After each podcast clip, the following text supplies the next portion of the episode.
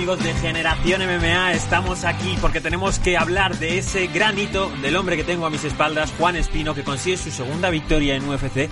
Y hoy vamos a hablar de ese tema. También hablaremos, por supuesto, del nuevo campeón de peso semicompleto, Jan Blakovic, de la increíble superestrella que es Israel Adesanya y le haremos una entrevista a alguien que tengo aquí que quiero que conozcáis. Seguro que ya sabéis quién es, le estáis viendo en pantalla. David Mora, ¿cómo estás? ¿Qué tal todo, Gonzalo? ¿Cómo estás? Ya después de mucho tiempo por fin he conseguido venir sí, aparecer. Tenemos que decir que quizás todas las semanas desde que ha vuelto Generación MMA le he preguntado, siempre me dice que no puede venir porque no le gusta el programa, pero bueno, no pasa nada. Él se lo pierde, ¿no? Él se lo pierde. Está hablando César Alonso, ¿qué tal? ¿Qué tal? Pues nada, muy bien. Un día genial para las MMA españolas. Y por último, tenemos el regreso del elegido Sergio. ¿Cómo andas? Buenas, Gonzalo. Pues emocionado con este último UFC que ha sido una pasada. Estamos todos muy emocionados, pero yo creo que la locura es lo que tenemos, como digo, a mis espaldas. Segunda victoria de Juan Espino. Y yo creo que las cuatro peleas que ha hecho bajo el sello de Zufa, esta marca que está relacionada con UFC a nivel de producción y tal, creo que solo Ben Sosoli ha conseguido conectarle golpes. Ayer, David, no recibió golpes de este chico. Quizás un jab flojo. sí, pero no fueron golpes contundentes o golpes que significativos. Sí, ¿cómo viste la pelea tú como peleador? La verdad que yo la estrategia como la tenía que llevar. Hizo lo que tenía que hacer. Es que no. Todo perfecto, todo muy limpio, perfecto. O sea, ningún golpe significativo, salió ileso de todo. O sea, perfecto. Chicos, comentadme, ¿qué opináis de, de, cómo se han puesto las cosas de interesantes para las MMA españolas? Tenemos un bagaje con los últimos dos peleadores de cuatro victorias, una derrota. Es de locos. Totalmente. Eh, de hace unos años que estábamos pensando a ver si algún español hace algo en UFC y tal, y ahora tenemos a dos representándonos y haciendo papeles geniales como el de Juan Espino ayer, que se llevó una, una sumisión en el primer asalto. Genial, un 10. Sí, sí, yo también muy contento. Además, la pelea la disfruté un montón. Una pasada de pelea. Eh, todo lo que dice él hizo, lo que tenía que hacer, una lucha perfecta, además una estrategia perfecta de que se veía, porque a, mí me sorprendió al principio cuando entró el hecho de que entrara, saliera, en vez de meter presión, pero es por eso, porque cambia mucho la cosa cuando estás en pesos muy altos o en pesos muy bajos. En pesos muy altos no necesitas meter presión. Solo con que sepan que esa mano puede salir en algún momento ya, ya es una presión brutal. Entonces él hizo una pelea súper buena y súper inteligente, no arriesgándose a comer ni una hostia. De me alejo, si entro es para darte o para tirar y ya te metió esa paranoia y pa, una dio, otra tiró. Hizo esa finalización brutal. Vamos a hablar de esa finalización. Esa finalización la puede hacer alguien que no pese más de 100 kilos, es decir, cogerte tipo en el instituto cuando te peleabas y apretarte, Puede salir, puede salir. No es, no es fácil y de hecho yo normalmente suelo decir a los alumnos que no se tiren allá por el cuello porque siempre se suele regalar la espalda. Pero hemos visto muchos ejemplos en, en UFC de peleadores, bueno, en UFC y en otras ligas, que han conseguido llevar ese, esa posición al neck crank y, a, hacer rendir al rival.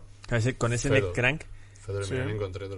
Fedor hizo esa llave. Josh Barnett, mucha gente. El Alexei Olinik, este también tiene alguna finalización. Pero son gente muy grande, de mucho tamaño. Yo no veo, por ejemplo, fíjate, bueno, seguro que Khabib la saca. Vamos a buscar otro, a Magomed Saripov, por ejemplo, finalizante así, o no sé, necesitas como mucha presión para que de verdad sientas que se te sale el cuello. ¿Es, estrangulación o es eh, sensación de dolor de que te Es crank, es, eh, eh, puede influir incluso en toda la columna, no tiene por qué ser en el cuello, es como una especie de eh, una forma de estirar la columna y la vértebra que te lesione, pues ya sería, ya estaría por ver. Yo creo que, yo creo que depende. Puede ser crank, pero también es estrangulación, también es finalización, porque lo que hace es que te pone la, la barbilla en el pecho y no pasa el aire. Entonces depende como es como igual que una guillotina, tú la puedes hacer cortando el aire o puedes simplemente arrancarle la cabeza. Esto es lo mismo, no sé exactamente ahí si palmeo de crank o palmeó porque si te fijas justo es que le, tiene cerrado todo, sí, Mira, estamos, estamos muy cerca de que aparezca aquí la estrangulación aquí a mi espalda. Eh, me pareció muy sorprendente con todo lo bueno que es Juan Espino que tampoco terminaba de dejarlo aplastado. Mira, aquí estamos viendo justo la finalización, sino que iba cambiando mucho, iba en algún momento pasando a montada, buscando la parte de atrás. Eh, qué difícil tiene que ser mantener a esas bestias en el suelo si Juan Espino prefiere ir cambiando de posiciones y ir rotando. Pues bueno, pero es que hace, hace un trabajo muy bueno de, de posición. De o sea, no, claro. exacto. No deja que no deja el hueco para que el de abajo escape y va pasando de un lado a otro, Eso yo haciendo un movimiento estar- perfecto. Eso es estar todo el rato vivo. Estar vivo. No Y- darle opción a pensar de Y desde esa posición no era más normal buscar el katagatame o alguna de estas llaves de, por ejemplo, del hombro, de, de- de la mítica que te cogen ahí. A ver, yo creo, eh, si no me equivoco, Juan Espino entrena con Alexei Olineik. Sí. Y, y Alexei Olineik me parece que tiene dos finalizaciones así en UFC. Si finalizas dos veces así en UFC porque en el gimnasio has hecho 200. Entonces probablemente esté acostumbrado a que se las hagan y a hacerlas. Entonces no creo que le haya salido de casualidad. Probablemente lo tuviera muy entrenado. David, ¿a quién ves que podría ser un combate lógico para que tuviese Juan Espino en las próximas fechas?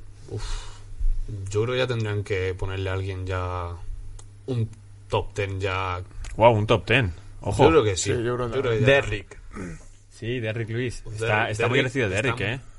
No quiere decir que está muy cerca de la oportunidad por el título. Sí, sí, por eso no. Yo esperaría un, uno, un par de casillas más abajo.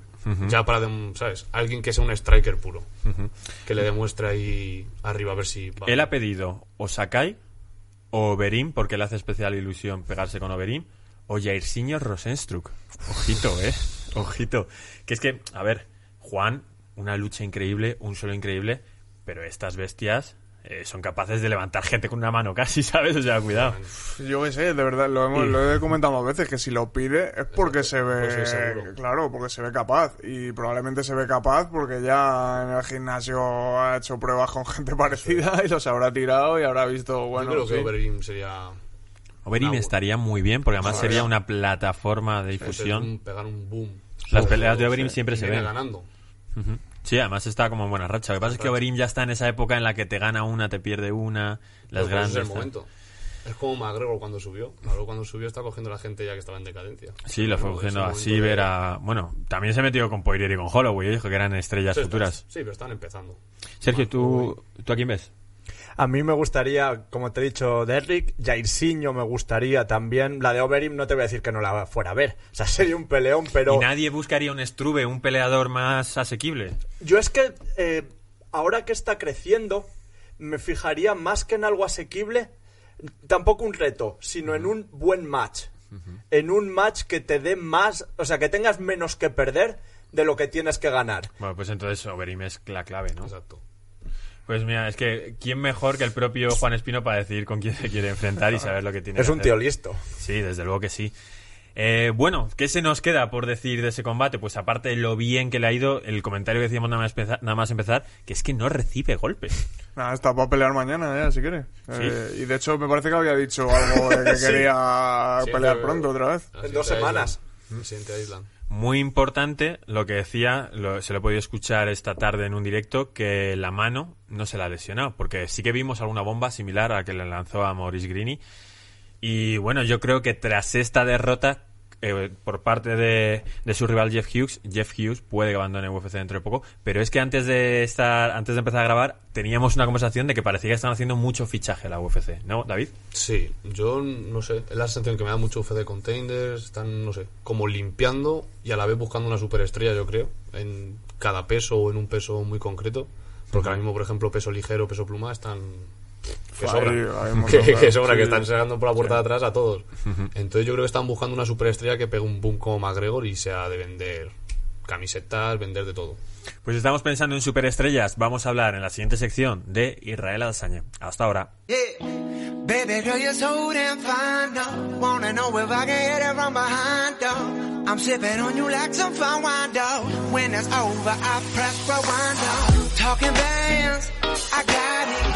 Como decíamos, tenemos que hablar de este hombre de Israel Adesanya.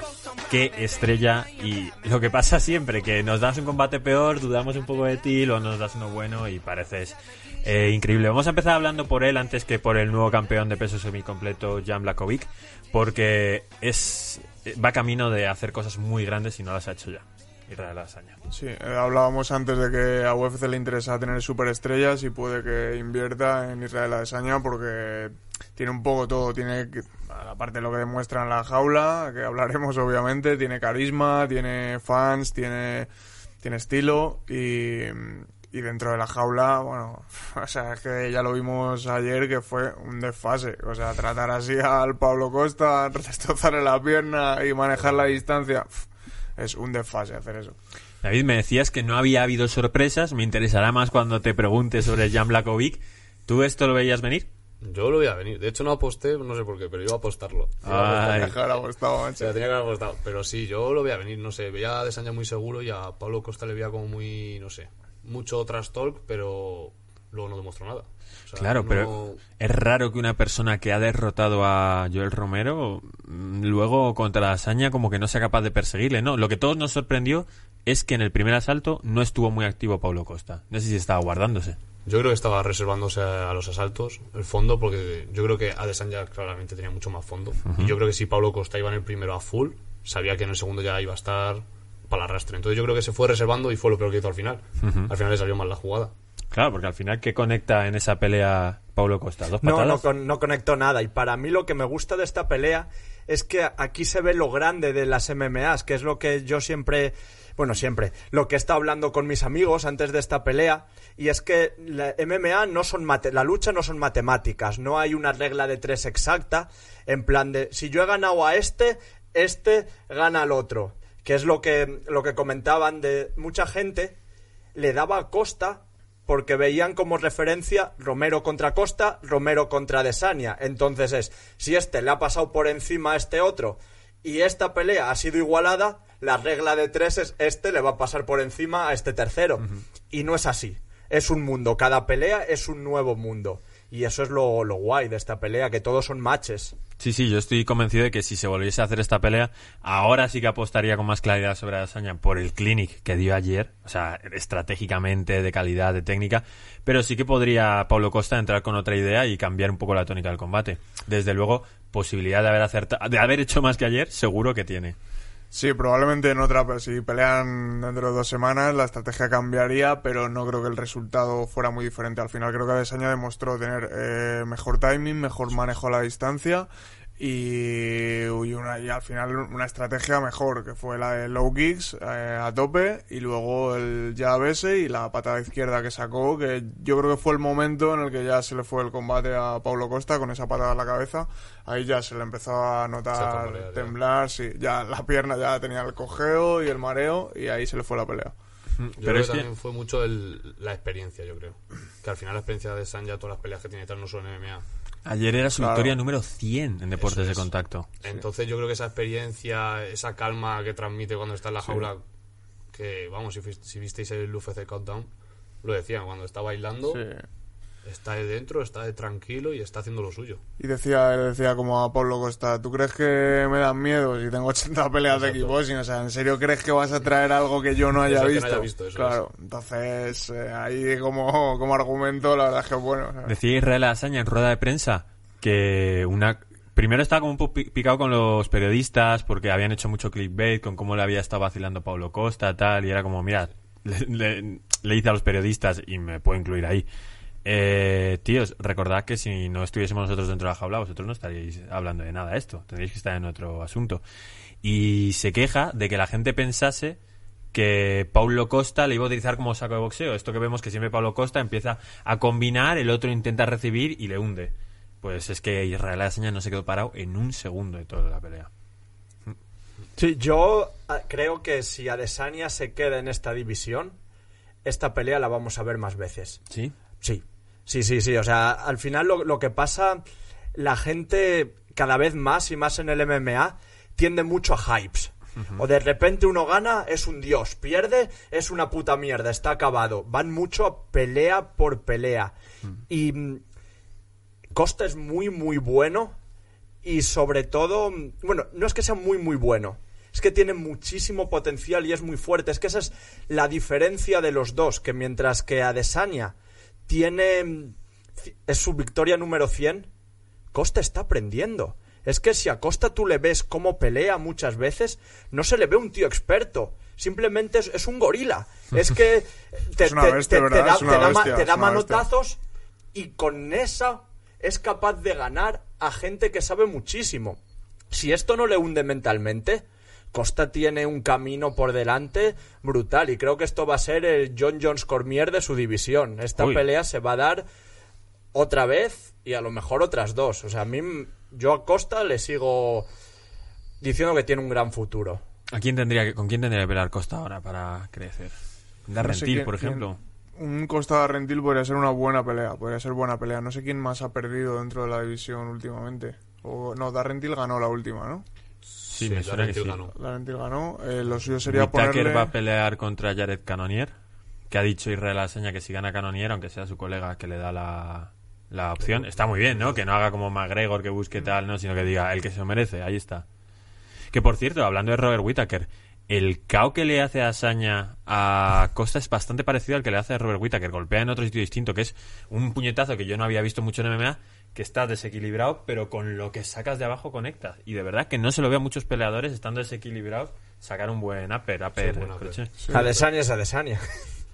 No, pero es súper importante saber, o sea, si tienes la capacidad desde posiciones no estables sacar Sacar golpes manos de KO. de KO. Sí, es que Adesanya tiene, mm, tiene, tiene golpes de todos los ángulos, saca, mueve ángulos que otros peleadores a lo mejor no usan y se sale un poco de los estándares habituales de- del striking y por eso le va bien, pues ha traído algo como algo nuevo sobre la mesa y le funciona. Oye, cua- nada más subirse, en- lo mismo nos da tiempo a verlo de fondo. Eh, Paulo Costa tenía marcas en las piernas antes de las patadas, de esa cosa que está muy moda de los peleadores de ponerse unas pelotas que te Sí, chupan. el cap capi. este. Este, ¿lo habéis probado alguna vez? sí. ¿y qué tal? La verdad que O sea, mi pregunta es, como no sé, o sea, lo que sea medicina china, Ah, de santo. claro, pero eso es como para tratarte una molestia. Y si tú vas a una pelea señalando dónde tienes la molestia, poco- Puede ser, puede ser una sobrecarga de simplemente entrenar. Pero mira, ahí se puede ver en Exacto, pantalla sí. esos golpes. O sea, Sí, se generan unos hematomas. Sí, pero- O sea, la abducción que hace, se generan unos hematomas, con lo cual hace circula- la circulación que fluya, con lo cual se recupera antes la zona. Claro, pero le estás indicando a Saña dónde tiene que golpear Sí, porque por está sobrecargada. Pero, por de lo hecho, que sea. Juan Espino tenía en la espalda.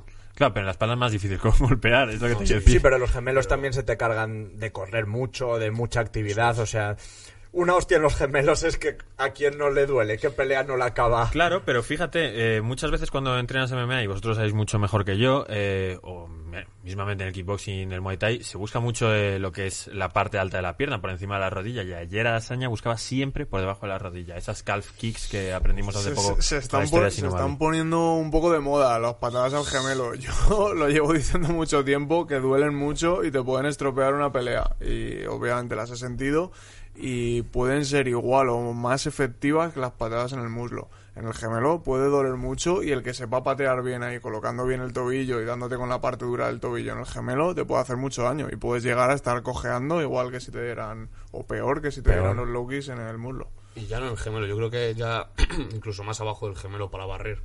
De hecho, en MVP contra Douglas Lima, perdió así, le pegó un low kick bajo. Y al bajar hizo le cuando rompió. entró, eso es, y lo barrió. Y también es por tema de reglas. En kickboxing y en muay thai puedes pegar de rodilla para arriba y de rodilla para abajo, no justo en la rodilla, que es el punto que se busca mucho, que es justo ahí donde das en el nervio, que te paraliza el pie, que es donde se han visto todas esas lesiones. Adesanya dio justo en ese punto. O sea, le cortó. Eh, Pocas veces ves un corte con una tibia como si fuera un Eso cuchillo. es verdad, ver sangrar, que yo decía, si le vuelve a golpear ahí le va a agrandar la herida y encima es muy es bastante fácil conectar en la pierna. Es que el golpe más sencillo, Sí, junto quizás claro, un y jab que menos arriesga también el derribo. Bueno, ayer comentaba Asaña que él se veía peleando, por supuesto, en los mide, o sea, sí, en el peso mediano, quizás en el peso semicompleto y quizás en el peso completo. Yo creo que hasta ahí, eh, primero hay que sigue agrandando tu leyenda aquí, que los pesos completos pesan mucho. Y encima él no corta demasiado a Asaña. No corta demasiado, eh, lo que no sé es exactamente qué distancia tiene eh, de alcance con respecto a los pesos completos. Es que igual no hay mucha diferencia. Entonces, por eso él se ve que puede tener posibilidades. Y, ma- y matizo una cosa que dijo.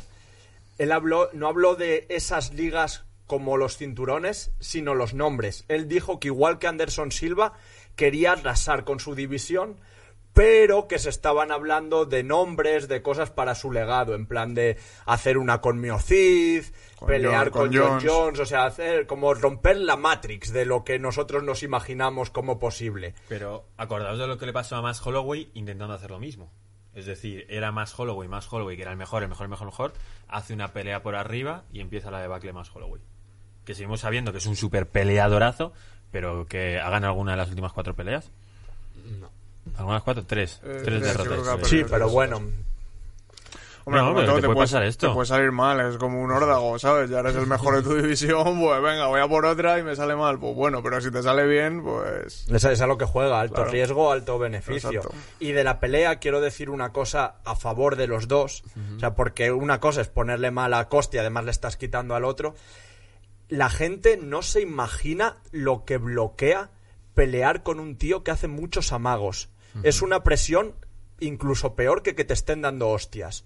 Porque para el cerebro se bloquea, le estás dando un montón de información muy rápido. O sea, a lo mejor tú le das, le metes una presión de golpeo muy fuerte y el tío es un tío muy echado para adelante, te va a ir, pero cuando tú le estás dando una información continua que no es capaz de procesar, pasa eso. Es que ha pasado lo mismo que con Romero. Gente que es echado para adelante bloqueada. Es que los bloquea porque le está dando información de un jab. No, voy para adelante. Ah, pero, eh, eh, te hace combinaciones de amagos. Qué bueno es tener peleadores eh, encima de la mesa. Y oye, que se lo estaba pensando justo cuando estabas acabando de hablarnos, como no hemos comentado, la actitud que tuvo toda la pelea Paulo Costa y le salió escaldadísimo.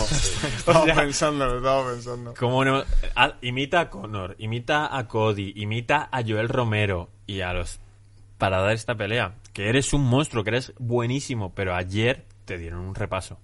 Totalmente, y le salió mm, mal la jugada. Yo creo que Pablo Costa también se, ve- eh, se veía confiado. De hecho, por cómo le veía en las ruedas de prensa y tal, él se veía confiado, está invicto, eh, estaba muy hypeado, ¿no? De que iba a ser el nuevo campeón, el nuevo tal. Y él se veía con confianza y yo creo que por eso le salió esa sobrada de, de ponerse a vacilar en la pelea cuando todavía no, has, no ha habido casi ni intercambio, ya se ponía a vacilar como que él se veía ya ganador. Pero así es la vida a veces, Yo creo en el pesaje. En el pesaje, Claro. cuando salió el cinturón, el Face aprieta, ya lo sacó ahí, le dio un cinturón blanco. No, vamos, no uso nada de Jiu-Jitsu. Sí, sí, No uso nada de eso. Claro, Yo creo- todo yo lo que se ha hablado que- de eso y no intentó ninguna No entrada, ni siquiera en la jaula. Yo creo que en la pelea, lo contrario, más que sobrada, fue fruto de la frustración. En plan de vamos a pegarnos. Pero lo- a mí es que no me gusta cuando. Entiendo cuando hacen eso, pero no me gusta cuando haces eso y tú das pasos para atrás. Yo entiendo cuando tú estás persiguiendo al tío todo el rato, el otro está yendo para atrás, que dices, me planto y nos pegamos. Pero es que no es así, es que se ponía las manos, se acercaba y, da- daba los pasitos para atrás. Entonces es como, no, tío, eh, deja eso, concéntrate. Pero igualmente yo creo que no era sobrada, sino que mm, él no tenía un plan A, un plan B, un plan C. No solo se veía seguro, sino que él pensaba que iban a intercambiar. Él decía, en algún momento él va a venir, me puede noquear, puedo noquearle. Él yo creo que en ningún momento se imaginó ese nivel de frustración, esa... Es que esa era más rápido, era más preciso. Sí, se yo creo que la distancia le frustró. El Y timing era y la mejor. distancia. Yo creo que se pensaba que iba a cortar más fácilmente. Y se le veía grande de tamaño como es él, pero yo le veía pequeño de la envergadura, se notó lo que dices tú de la distancia. Eso es. Si os queda algo de este combate, para no saltarnos nada, Yo pues, creo no. pues vamos a pasar a Jan Blakovic, que a mí, personalmente, David, te vuelvo a lanzar la pelota. Sí me sorprendió. Vale, está peleando por el título, le hemos visto noquear a mucha gente, pero Dominic Reyes venía de, en mi opinión, haber hecho una pelea mejor que John Jones, que es muy difícil. Creo que no Sí. lo puedo decir de ninguna otra pelea, quizás Gustafsson en su día. Pues, sí, pero yo creo que, que ese es el problema. Yo creo que estaba tan confiado de haber hecho un peleón contra John Jones que el, el otro ha venido con más hambre de victoria y yo creo que por eso la pasa por encima. ¿No le visteis como qué bien hacía Sota Caballo Rey? Lo que hacía lo hacía Sí. muy bien. Dos cosas en la estrategia y cuando hacía el intercambio iba recto y para adelante y lo hacía, pum. Eso es. Sí, sí, sí, Sorprendente. 100% decisión. O sea, lo que tienes en la cabeza, hacerlo al 100% no dudaba. Entonces al final lo que se ve reflejado muchas veces. Y tiene, tiene que ser el Blackovich, tiene que ser una bestia, ¿eh? ¿Viste la, cómo tenía la costilla? Se, le, se le iba cambiando el color según pasaban los segundos. Yo decía, madre mía, eso se va a poner negro. Con tres patadas ya estaba así y todavía les regalo más. y súper estable. Súper estable en la, en la manera de pelear. Transmitía que era un gorila. Porque sí que es verdad que Reyes es muy fuerte, pero iba pa. En cambio, cada golpe que daba no se movía, él se clavaba en el suelo. O sea, me sorprendió porque le vi mejor físicamente, mejor técnicamente. Está muy bien físicamente para lo que ha sido Blakovic, que ha llegado a presentarse con barriga en esas peleas, ¿eh? Y le- es que además le vi, le vi mejor juego, mejor técnica y mejor físico. O sea, le vi superior. Le vi muy superior. Es como que a Dominic le costaba encontrar esa superioridad en ningún momento. O sea, siempre acababa recibiendo esas patadas o en las combinaciones tenido que echarse para atrás. No hubo ningún momento que dijésemos, este es el hombre que casi derrota a John Jones. No, no se le vio, no se le vio salir victorioso en ningún intercambio prácticamente a Dominic Reyes. Tenía a- esa mano izquierda que sí que coló en algún momento en el primer asalto, que era muy peligrosa. Sí, coló alguna, pero vamos, prácticamente de todos los intercambios, si colaba una, recibía dos, y un poco siempre iba por encima a Blakovic. Y me mola, lo digo a veces, que me molan las historias de altibajo, porque es la amiga de la vida, y me mola que Blakovic haya sido campeón ahora. Después de haber pasado por altibajos en su carrera, igual que me molo que Michael Bisping fuera campeón o que Robbie Lawler, porque han estado en, en lo bajo o habrán tenido momentos muy duros de derrotas, de replantearse, quiero seguir con esto, quiero pelear, sirvo para esto, no sirvo, y al final por perseverancia lo han conseguido. Me mola esa historia. ¿Recordáis algún campeón masculino de UFC de los últimos 10, 15 años con menos nombre que Jan Blakovic? ¿Alguno que no? Alguno de los pe- Pero te cuando- pones a pensar, la historia de los pesos semicompletos, eh, John Jones y Daniel Cormier. Los completos siempre tienen algo de nombre. Por, un- sí, bueno, quizás cuando Miosic consigue el título, pero es que no queda Verdum. lo- Y tenía... carrera, venía haciendo sí, carrera. sí, venía... Arlovsky también le había dado una buena paliza. Sí. Pero es raro, ¿no? Es el peleador que menos sorpresivo. Porque si lo llega a ganar Dominic Reyes, sería como la lógica de, Claro. de que casi haya peleado. Es, es- es muy extraño. Y al final, fijaos Polonia, que sí que sabemos que son los reyes de Europa del MMA junto a los británicos. Tienen, han tenido dos grandes, bueno, dos grandes campeones, me refiero a que es una división muy disputada. Eh, Francia no tiene campeones, Alemania no tiene campeones, ¿no? En estas, en UFC en concreto. Pero es que en Polonia hay mucho MMA y se sigue mucho el MMA. Es que es como cuando es que al final siempre pongo este ejemplo, pero me vale para todo. Es cuando dicen que, por ejemplo, llama la atención que en Bulgaria, que es un país pequeño, hay más campeones de arterofilia que en Estados Unidos, que es grande. Y piensas, ¿qué será que están haciendo? No, es que a lo mejor hay más gente haciendo arterofilia en Bulgaria que en todo Estados Unidos. Y yo estaba en Bulgaria y te juro que no vi a ninguna persona que hiciese.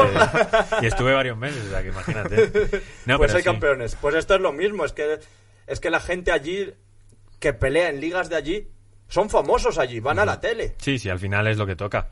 Eh, de hecho, hoy comentaba un poco Juan Espino, eh, en ese directo del que os hablo, que él no estaba ma- tan interesado en salir en los medios nacionales porque piensa que si crece a un nivel internacional ya vendrán los medios eh, nacionales propiamente dichos. Pero bueno, que lo de Jan Blachowicz es que es sorprendente porque de verdad que estaba muy fuera de las apuestas hace unos años, sobre todo cuando pierde contra, contra Marreta, noqueado. Si es que hace Blakovic hace seis años o es que No, no, pero te era hablo de hace un año y pico, de cuando yo él claro, peleó. claro, porque es que hace seis años que no, se- no era nadie o no vamos totalmente irrelevante para la división Cuando vemos la pelea de Jan Blachowicz contra eh, Dominic Reyes, hay un momento, que esto me lo tenéis que decir vosotros, yo en mi vida eh, me han roto la nariz, sí que me la han puesto, sí que me han hecho sangrar y se me ha puesto el ojo, tal, no sé qué, pero no, pero hay un momento en el que le conecta una pata a Jan le toca la nariz a Dominic Reyes, parece que simplemente le ha pasado, pero a partir de ahí todo le va mal a Dominic Reyes, ya recibe todos los golpes. Mi pregunta es, que te tuerzan la nariz, que te la rompan, te puede des- de- mm, hacer tambalear, sacar del combate. Mm, Yo creo que sí, porque ya a lo mejor puede ser hasta falta de respiración, ya no controla la respiración, a lo mejor ya está taponado, la sangre también taponada te afecta mucho, ya respiras por la boca. Al final son todas circunstancias que afectan. Es que después de ese momento empiezan a caer los puñetazos limpios, las patadas limpias y se acaba todo. yo tengo que decir como peleador no sé si vosotros os ha pasado hay muchas veces que yo opino o por lo menos a mí me ha pasado que, que recibes golpes que sabes que en cámara no se ha visto como un golpe espectacular, sino que a lo mejor en un intercambio te sacan un golpe pequeño, un golpe que no se ve mucho y dices, hostia, casi me, casi me mata con ese golpe. Y en cámara no se ve. Entonces muchas veces cuando veo las peleas a veces lo intento analizar y pensar, ¿ese, ese le habrá dolido? ¿Cómo le habrá sentido? Ah, pero tú como peleador tampoco tienes la capacidad visualmente de saber si ese golpe ha podido... Claro, no. es lo que siente. Es difícil, es difícil saber cuánto daño has hecho a tu rival. Rival. Eh, a ver, a veces es, eh, es obvio, ¿no? Si le ves que se tambalea o lo que sea, o que se empieza a marear, sí. Pero a veces tú das un golpe al cuerpo y si el otro te pone cara de póker y tira para adelante, tú a lo mejor piensas que no le has hecho daño y sí le has hecho mucho daño. Y está poniendo la cara de póker y como le toques dos veces más, cae. Pero ahí Y hay está muchos juego. factores. Por ejemplo, una cosa que tú desde fuera no lo ves es el nivel de concentración que tiene uno. Cuando tú no te lo esperas, duele muchísimo. Eso, eso cambia todo. Cuando tú estás...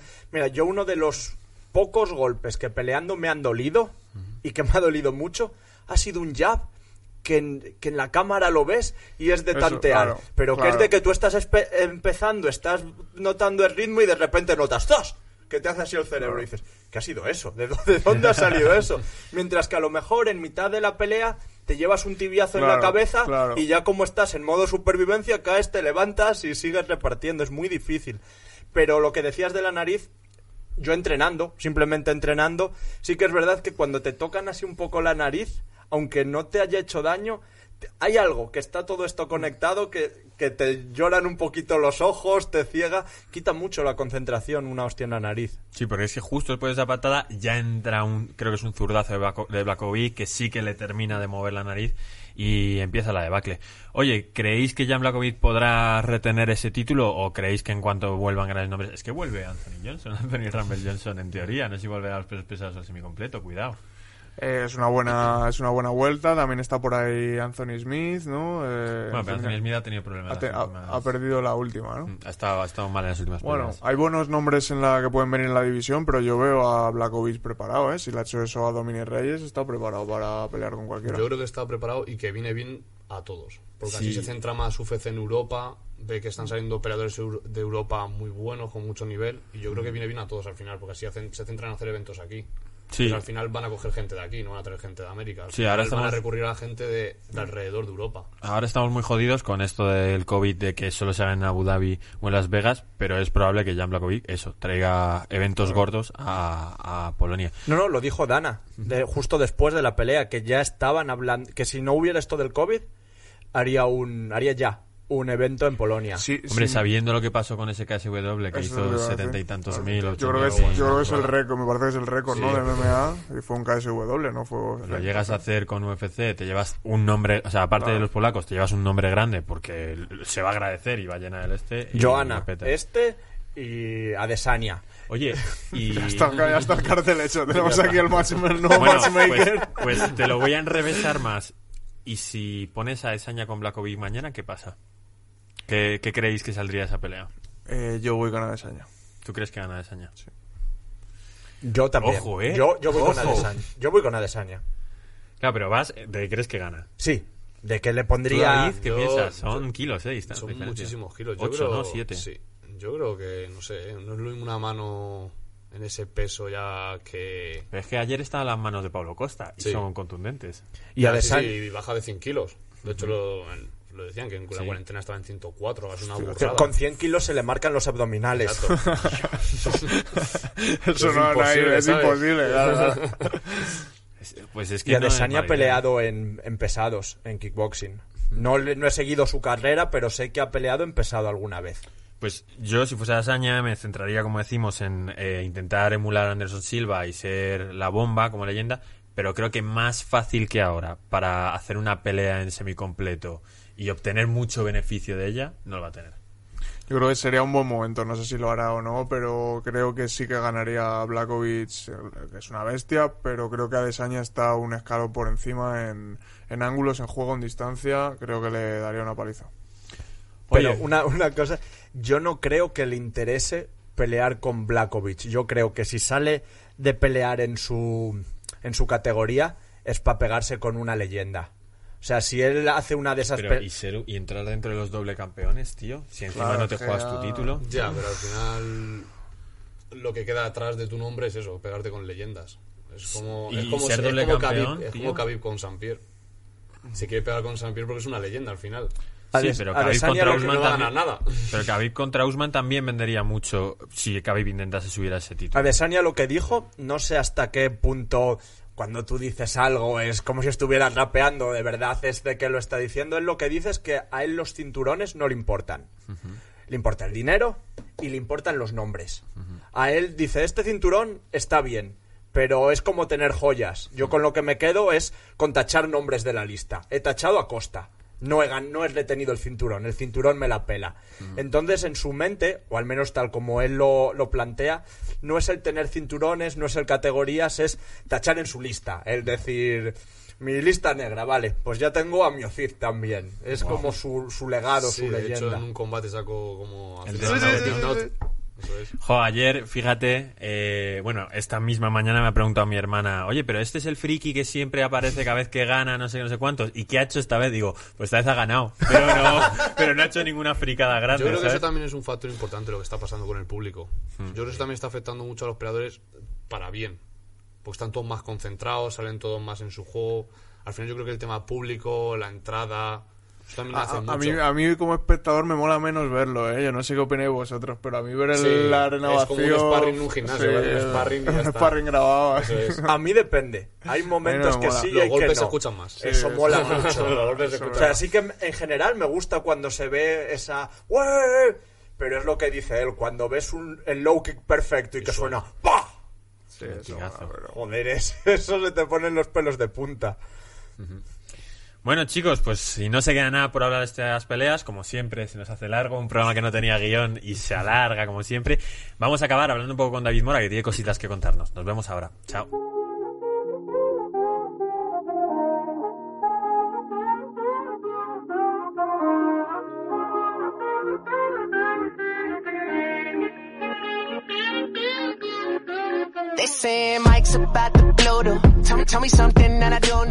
Pues David, estoy encantado de que hayas venido. Me gustaría que vinieses más veces como colaborador, pero es, es verdad que se hace complicado de vez en cuando. Ya has visto, ya esta es tu casa. Eh, has estado un poco en la palestra del MMA nacional porque hace nada se te emparejó para WTE con Daniel Requeijo. Ojito con el peleador más exitoso de España en el peso pluma. Danos tus impresiones de esa pelea que de momento se ha pospuesto por esta situación en la que estamos. Sí, pues la verdad que era una buena oportunidad. O sea, al final él está el 7 de Europa, creo, en Tapology. O sea, para, para mí es una buena oportunidad. De hecho, ya no solo para peleas en España, sino para Europa. Porque Dani, como conoces, se ha pegado en Cage Warriors, en grandes eventos. Viene de Combate el Combate campeón América, de FL. Combate América que, bueno, le robaron el combate. Sí, sí, totalmente.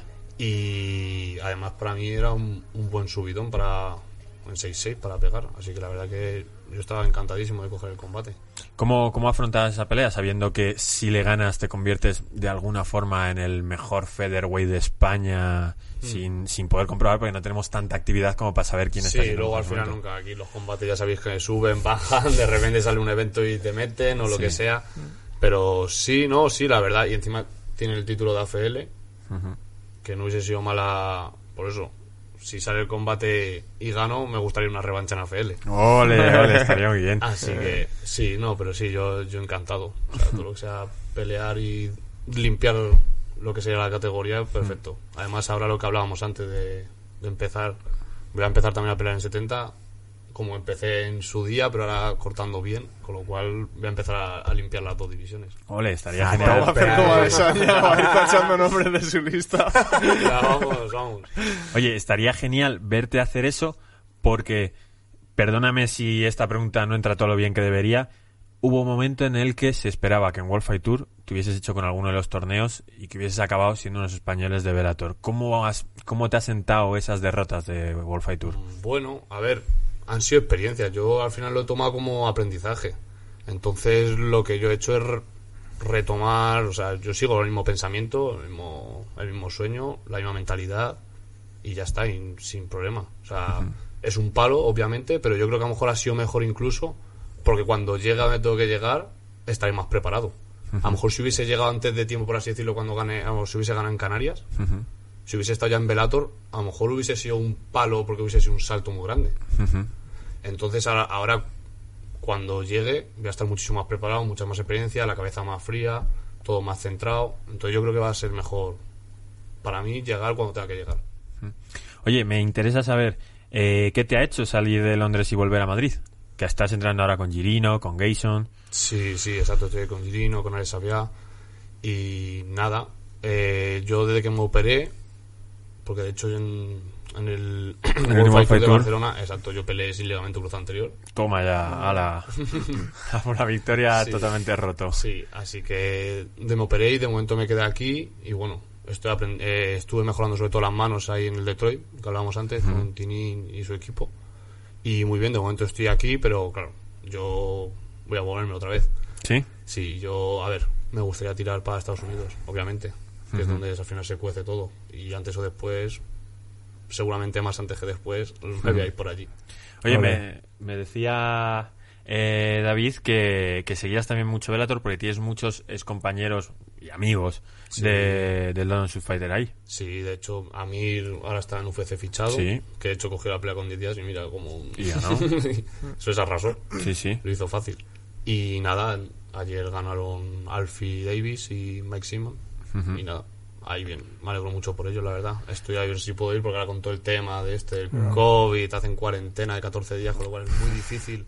Y encima sí que se cancelan los eventos cinco días antes. Eso es. Que tú piensas, si el ayuntamiento ya te ha dado la señal, le has preguntado con un mes de antelación, le has preguntado con dos semanas de antelación. Y más de un mes de antelación. Porque, por ejemplo, yo cuando iba a pegar con Requeijo, Eso ya- estaba ya- el evento ya estaba hecho con dos meses. O sea, que Sí, ya pero- dos meses planteándose hacerse el evento en ese sitio y todo. Pero por ejemplo, en SWT llama Darwin. Oye, que esto se va a poder hacer dentro de dos meses, sí. Oye, que se va a poder hacer dentro de un mes, sí. Oye, que se va a poder hacer dentro de dos semanas, sí. Y de pronto, cuatro o cinco días antes, te dicen, oye, que me he dado cuenta que si hacemos esto pierdo votos o lo que sea que hayan pensado. Sí, sí, exacto. Es, es una movida. Pero bueno, sí que tienes combate dentro de poco. Eso es. Eh, hay que anunciarlo. Eh, buscaba yo el nombre del evento. Es en Francia. Oye, se han regulado las MMA en Francia y vamos a tener peleadores españoles, un Grand Prix. Que, bueno, ¿cómo lo ves? Mm, Bien, bien. La verdad que también es una buena oportunidad. Es un chico con experiencia, tiene un 8-2 y la verdad que me veo preparado. Lo importante es la cabeza. Salir con cabeza y ya está. Y afrontar como una pelea más. No, no es nada nuevo. Bueno, pues estamos deseando verte en esa pelea, estamos deseando que puedas hacer ese enfrentamiento contra el muy experimentado Daniel Requeijo. Y nada, ya para finalizar el programa, espero que, que hayas estado bien aquí y que te lo hayas pasado guay. Claro. La verdad que a gustísimo con los tres.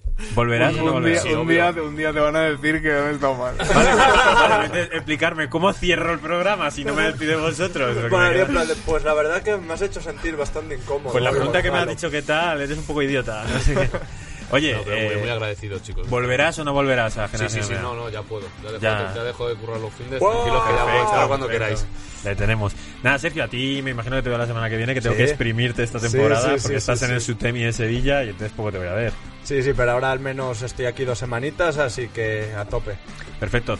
César, sabemos lo que te pasa, eres conductor motero, vas a pasar mucho frío, pero algún día te apuntas, ¿no? Algún día me apunto, pero miramos la previsión del tiempo antes y ya veremos. Pues nada, esto ha sido Generación MMA. Tenemos una estrella como es la Hazaña, pero tenemos una española como es Juan Espino que va a arrasar con las MMA y los pesos pesados, ya lo veréis. Nos vemos la semana que viene. Hasta pronto, chao.